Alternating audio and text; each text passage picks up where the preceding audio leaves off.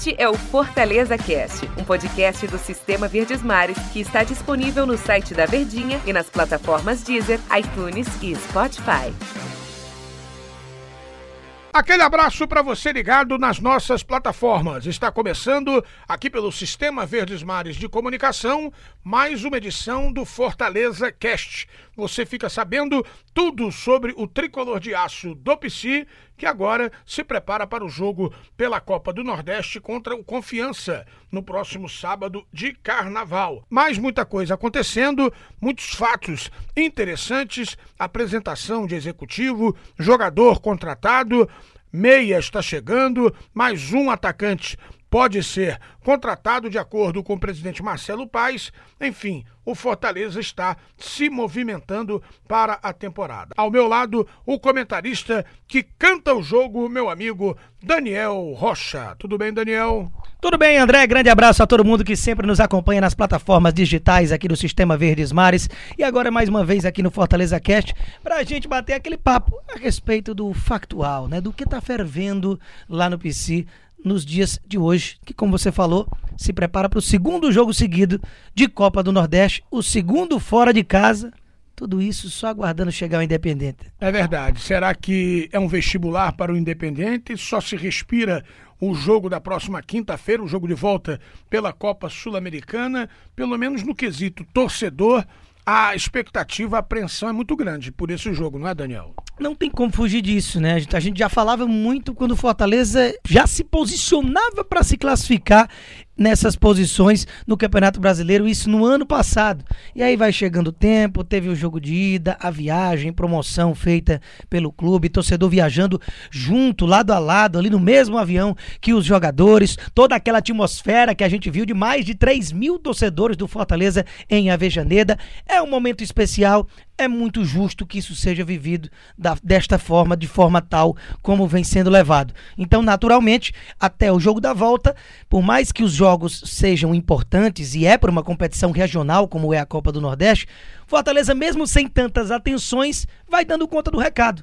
Como já deu fora de casa contra o Imperatriz, venceu por 2 a 1 Agora o próximo compromisso é a equipe do Confiança, esse mais complicado, jogo lá no Batistão e o, e o Confiança é o líder do grupo B. Então tudo isso gera um pouco mais de atenção. Mas o próprio resultado já conquistado contra o Imperatriz que eu mencionei faz com que o Fortaleza entre leve para esse confronto, para que não precise de tanto foco, tanto desgaste físico e mental nas vésperas, a gente pode dizer assim, do confronto que é no dia 27 de fevereiro contra a equipe do Independente. É, é, sem dúvida nenhuma que o jogo contra o Confiança no próximo final de semana, a tendência natural das coisas que o técnico Rogério Ceni continue dando uma mesclada, dando uma poupada, visando o compromisso internacional contra o time argentino, Daniel. O que a gente viu no jogo contra o Imperatriz na rodada passada da Copa do Nordeste talvez um time até menos reserva do que a gente espera, porque o Rogério tem feito assim nessa temporada. Aqueles jogos tidos como mais importante, eles realmente ficam com aqueles que na cabeça do Rogério estão um pouco à frente dos demais na questão de titularidade. Claro que alguns jogadores, como Felipe Juninho na volância, Oswaldo, Romarinho, esses atletas são titulares incontestáveis, mas outras posições como as laterais ele vem alternando muito, pode jogar de acordo com o adversário. Você tem uma situação de que ele inclusive enfrentou o Independente no jogo mais importante da história do clube sem um centroavante, nem o Edson Cariúzi, nem o Wellington Paulista, muito por isso o Wellington foi titular no jogo passado contra o Imperatriz. Então ele botou alguns titulares, o próprio Quinteiro expulso no jogo de ida, jogou só 45 minutos depois da sua irresponsabilidade. Por conta desses fatores, a gente viu um time menos reserva do que se imaginaria. E agora eu realmente fico na dúvida, porque sempre o Rogério ele apronta surpresas. É muito difícil cravar o time do Fortaleza. Normalmente, mesmo quem esteja mais por dentro ali de tudo, a não ser que realmente um contato direto com o próprio Rogério, acaba ali é, é, faltando com a posição correta, digamos assim, de pelo menos um ou dois jogadores. Ele sempre apronta. E neste jogo contra o Confiança, eu sinceramente não sei se ele vem realmente com o time todo reserva ou coloca o mesmo time que enfrentou a equipe da Imperatriz, o que seria inclusive até normal de se fazer. Ele também pode dar oportunidades até para goleiro. A gente tinha uma expectativa de que o Boeck fosse a campo, ou até mesmo o Max Wallef.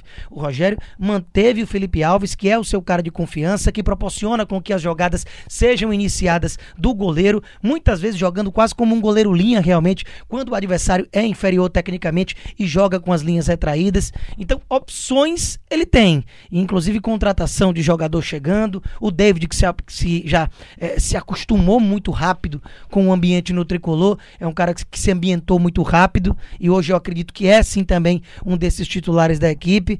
Ele não pode mais reclamar tanto assim de, de, de falta de peça interessante para se colocar, não. E ontem, na parte da tarde, lá no CT Ribamar Bezerra, o presidente dizia que ainda iria contratar dois atacantes. Posteriormente, né, pouco tempo depois, ele anuncia, através das, das mídias do clube, né, a chegada do atacante Madison, jogador de 20 anos que vem do Corinthians com passagens jogador novo, enfim, com passagens no Atlético Goianiense e também no Joinville, faltando apenas um jogador para o ataque, de acordo com o que o presidente falou, Daniel. Pois é, essas contas, elas vão muito de acordo com o que o mercado oferece, em algum momento pode surgir um nome interessante, e também com a necessidade dentro de campo. Se aquilo que você imaginava que fosse um elenco fechado, não está entregando aquilo que se espera. Muitas vezes você planeja realmente até contratar mais jogadores do que essa quantidade e o time encaixou, o time fechou e você não vê aquela urgência de trazer mais algum nome. Só que existe realmente essa necessidade do Fortaleza de jogador dos flancos, jogadores abertos, os pontas, que você tinha o Edinho como um cara de grande confiança e já foi para lá, já saiu, o Atlético pediu de volta o jogador, você mandou André Luiz, Felipe Pires, Matheus Alessandro, caras que por mais que não fossem aquele supra-sumo técnico e nem tivessem sido grandes jogadores enquanto por aqui passaram, eles tinham essa característica de dar opção de amplitude ao time do Rogério. Agora ele tem como Romarinho e Oswaldo duas peças principais ali no ataque. Ele próprio disse que se perdesse esses dois jogadores, a chance de ganhar do Independente era praticamente nula, que é até um, um sincericídio, que eu acho que às vezes não é muito bacana você dizer isso, até para manter a valorização de quem está ali doido por uma oportunidade, por mais que a gente saiba realmente que são dois jogadores importantes. Então, o que acontece é que a chegada do Matson é interessante para suprir essa carência, que o David, como eu pontuei também anteriormente, entrou muito bem. Inclusive, que bom que o Rogério é, é, conseguiu já adaptar o jogador que ele já conhecia, que já havia trabalhado no Cruzeiro e muito por isso apontou o jogador para a diretoria do Fortaleza, que vem com a responsabilidade de ser a maior contratação em termos de valores da história do nosso futebol. E ele vem realmente correspondendo, mas ainda é muito cedo para se dizer deu certo ou deu errado. E o Madison chega mais como uma, com, com uma característica de aposta. Não vem para ser aquele jogador que você vai dizer que vai resolver o problema e chegar para ser titular. Longe disso. Mas também não acredito que seja só aquela composição de elenco que o cara pouco vai jogar. Até pela quantidade de decisões uma atrás da outra, de competições simultâneas, principalmente nesse primeiro momento de temporada, quando o nível de exigência, de exigência técnica não é tão alto. Então, por tudo isso, eu acredito que o Matson foi uma, uma contratação pontual, interessante e deve muito agregar ao estilo de jogo que o Rogério se caracterizou por utilizar no Fortaleza. O meia Luiz Henrique será apresentado hoje, jogador que era do Flamengo. Ele participou da, da primeira fase do campeonato, Taça Guanabara, e chega agora ao Fortaleza. O que, que o tricolor de aço do PC pode ganhar com a chegada desse jogador, Daniel? O Luiz Henrique é outro, esse aí mais aposta ainda do que o próprio Matson o Luiz Henrique, além de mais novo, ele está se profissionalizando agora. O Flamengo pediu para dar uma segurada, para mandar só após a Taça Guanabara, que ainda nem acabou, né? A gente ainda vai ter a final, mas que é um jogador que tem qualidade. Senão, não estaria na base do Flamengo, que é uma das melhores do Brasil. É um jogador com caractere de camisa 10, que faz um papel tanto um pouco mais recuado, como esse cara de 10 efetivo da criação. Capitão também em algumas situações. É um cara que tem, então, traz desde a base esse perfil de liderança. Vai ter muito a aprender com o Rogério Ceni, com os profissionais do Fortaleza, pegando um clube que, claro, não é do tamanho do Flamengo, mas também um clube de exigência, um clube de massa. Então pode ter certeza que eu acredito que esse intercâmbio vai ser muito interessante, mas até para o atleta que, se tecnicamente tiver oportunidade e já entregar resultado, vai também, obviamente, agregar ao time do Rogério Ceni. Valeu, meu querido Daniel. Um forte abraço. Até a próxima. Né? Estaremos aqui sempre, a qualquer momento, com notícias do Leão do BC. A gente sempre está por aqui, estamos sempre às ordens, é sempre um prazer e eu gosto é do final. É por isso que você diz. Ademã!